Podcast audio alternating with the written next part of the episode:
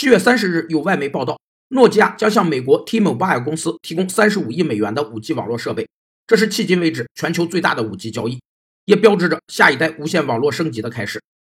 创新驱动是指推动经济增长的动力引擎，从主要依靠技术学习和模仿，转向主要依靠自主设计、研发和发明，以及知识的生产和创造。创新驱动最早由美国管理学家迈克尔·波特提出，他认为国家经济发展分为生产要素驱动。投资驱动、创新驱动和财富驱动四个阶段，其中前三个阶段是国家竞争优势的主要来源，一般伴随着经济上的繁荣；而第四个阶段则转向开始衰退。创新驱动的实质是科技创新，其源头一是来自大学和科学院的科学新发现所产生的原创性创新成果，二是引进先进技术，消化吸收并进行创新。多年来，市场对 4G 网络需求的放缓，对诺基亚的业绩造成了很大的冲击。